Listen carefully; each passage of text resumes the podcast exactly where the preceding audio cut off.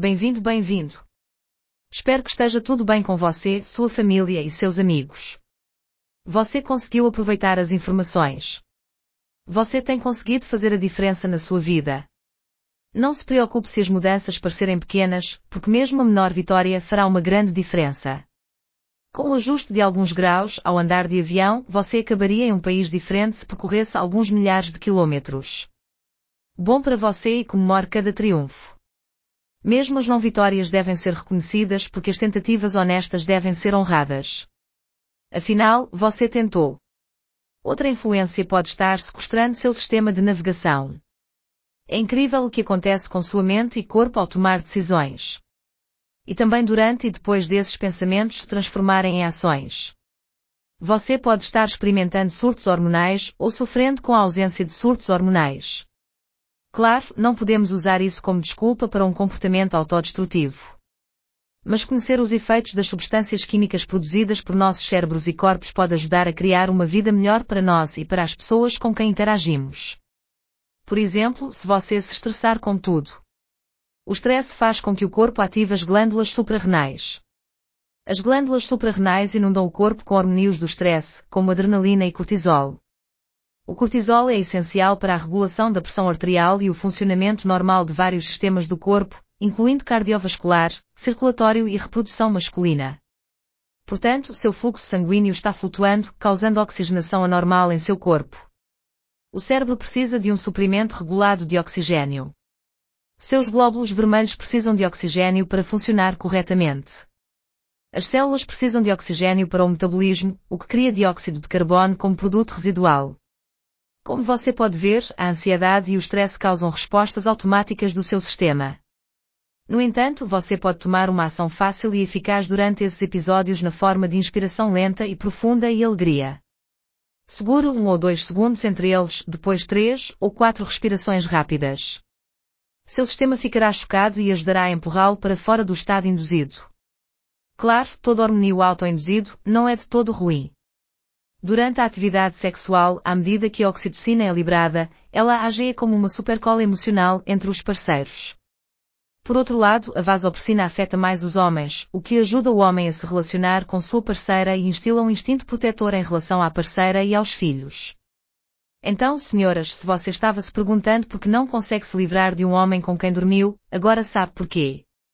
Não estou tolerando o comportamento, mas perseguições, carros arranhados e episódios violentos também podem culminar em uma falta de disciplina emocional e um forte surto de vasopressina.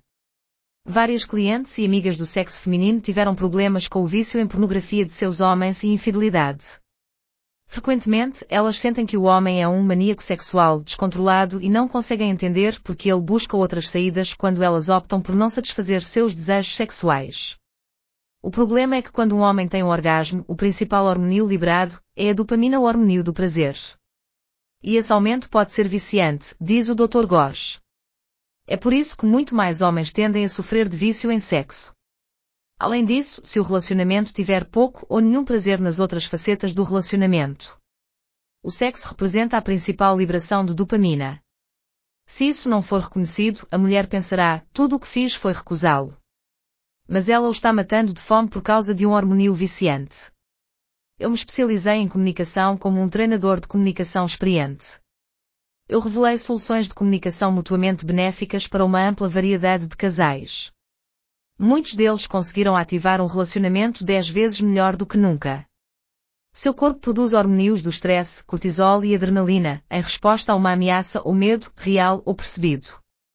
Esses hormônios esteroides ajudam você a enfrentar e se preparar para a ação. Se não há nada para agir, você fica ansioso. Você pode pensar nisso como pressionar o pedal do acelerador e acelerador com o pedal do freio pressionado.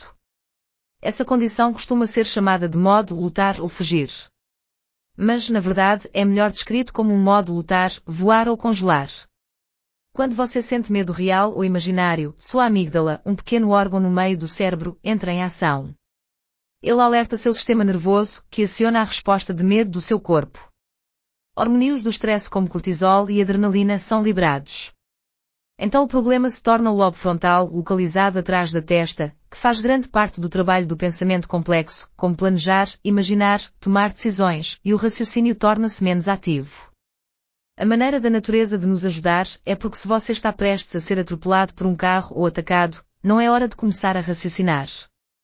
É hora de fugir. O fluxo sanguíneo se intensifica nos músculos e nervos das pernas e braços para que você possa ativar a ação. Como você pode ver, muitas ações e reações ocorrem quando pensamentos e ações ocorrem em nossas vidas. Nossos comportamentos fisiológicos devem ser abordados para a saúde mental, emocional, física e social saudável. Você pode ver porque dizer não pode ser tão complicado. Mas você consegue reconhecer a importância de ser capaz de estabelecer os limites do não. Da próxima vez, exploraremos os perigos do vício hormonal. Você obteve alguma informação crítica do nosso bate-papo? Espero que sim, porque esse tipo de entendimento mudou completamente a minha vida. E pode fazer o mesmo por você. Espero que continue sua jornada comigo. À medida que procuramos entender quem e o que somos, podemos substituir o drama, a infelicidade, a depressão, a raiva, a confusão e a ansiedade por uma vida agradável, pacífica e gratificante. Bem, meus amigos, obrigado novamente por sintonizar. Até a próxima vez. E como sempre, por favor, lembre-se de amar a si mesmo. Você não está sozinho.